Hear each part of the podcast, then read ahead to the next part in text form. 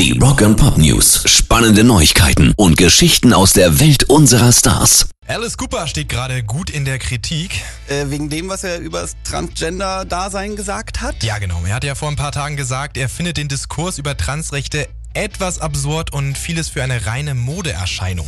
Und jetzt gibt's wahrscheinlich erste Konsequenzen. Genau. Die US-Kosmetikfirma Vampire Cosmetics hat jetzt die Zusammenarbeit mit ihm beendet mit der Begründung, wir verabschieden uns von gesellschaftlichen Schönheitskonstruktionen und ersetzen sie durch individuelle Konstruktionen. So heißt es zumindest auf deren Website. Rock and Pop News. Es gibt ein paar Sorgen um Sir Elton John. Oh, was ist passiert?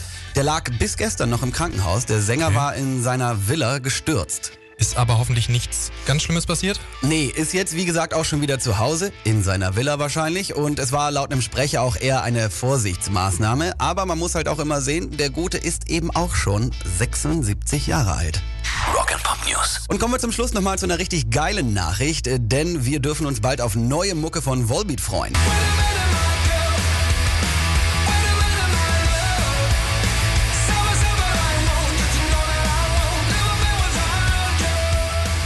Frontman Michael hat nämlich verraten, man will nächstes Jahr auf Tour gehen. Nee, will nächstes Jahr nicht auf Tour gehen. Dafür arbeitet man aber gerade an einem neuen Studiumalbum. Und ist auch schon klar, wann es rauskommt?